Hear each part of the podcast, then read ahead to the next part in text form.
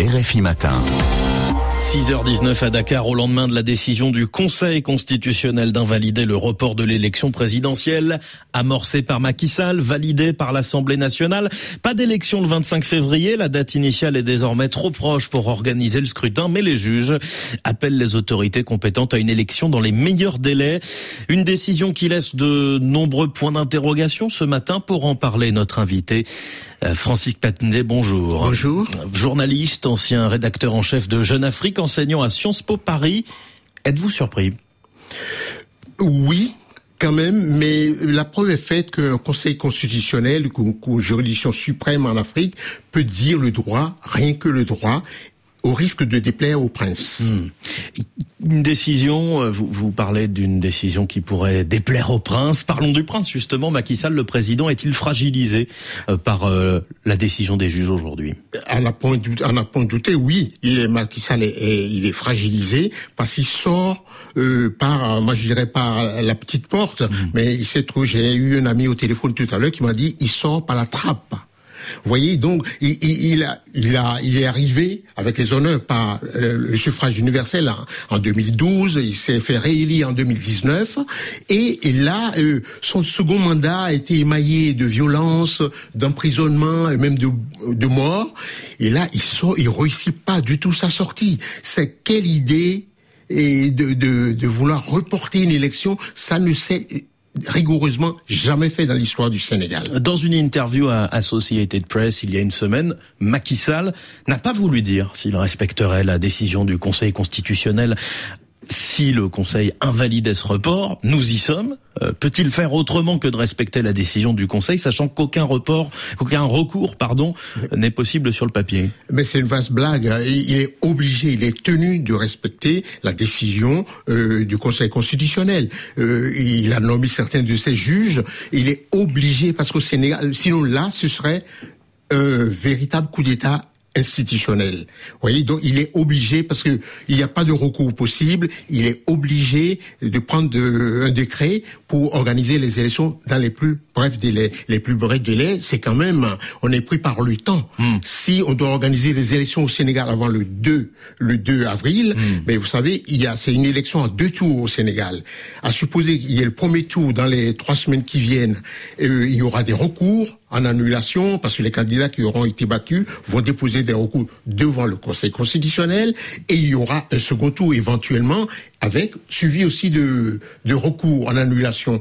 Donc ça nous, ça nous demande beaucoup de temps. Sans oublier qu'au Sénégal, normalement, il faut trois semaines de hmm. campagne électorale. Reste que le Conseil a rappelé hier que le mandat du président n'est pas extensible. Dans l'hypothèse où l'élection ne pourrait pas se faire pour permettre une passation des pouvoirs au 2 avril, quelle serait l'option? Pourrait-il démissionner euh, en attendant, euh, en attendant la désignation du nouveau président? On entre un peu dans l'inconnu. Absolument, on est dans l'inconnu, mais ce qui est sûr, c'est qu'à partir de, du 2 avril à minuit, Macky Sall n'est plus. Et le Conseil a répété. L'a rappelé. Euh, l'a, rappelé, il, ne peut pas être.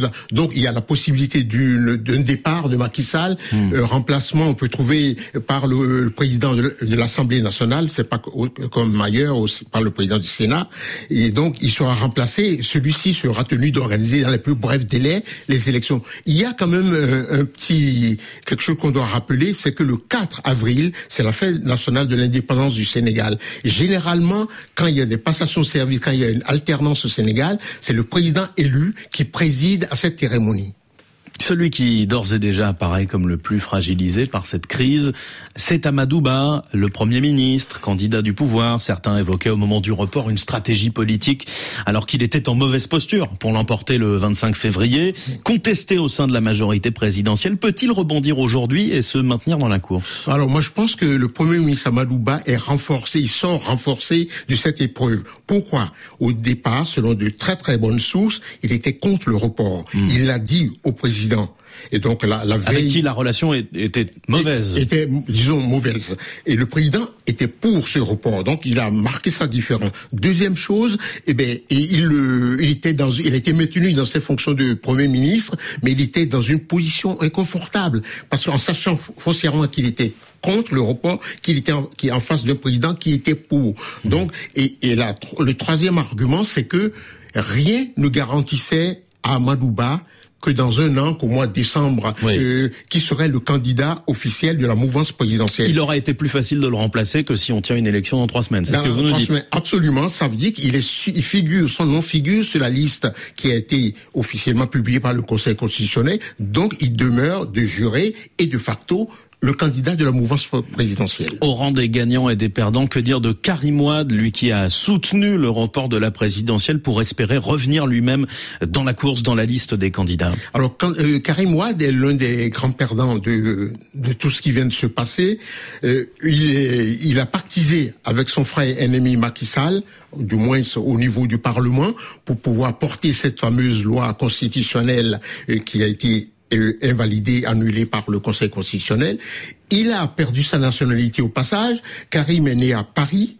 Il est né en 1968, si ma mémoire est bonne, à Paris. Mm. Sa maman est française. Il n'est plus français. Il n'est plus français.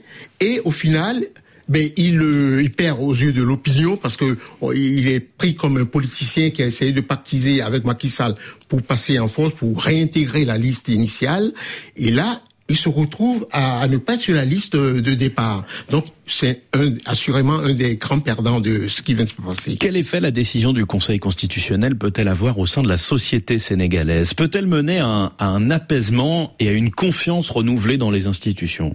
Euh, euh, Ça, c'est sûr que ça renforce euh, la société civile, ça renforce tous ceux qui se sont mobilisés ces derniers jours, les partis politiques, le, barreau, les juristes, et au-delà, la société civile dans, un sens très très large large, ça renforce que, et en fait, la démocratie est une construction permanente. Mm. On peut avoir des crises, des retours en arrière, mais si on sort dans la rue, si on conteste les décisions devant des juridictions, même les juridictions décriées, on peut avoir en bout de compte, on peut on ne peut que renforcer la démocratie. Et c'est le cas. Cette décision, oh, vraiment, c'est une décision historique.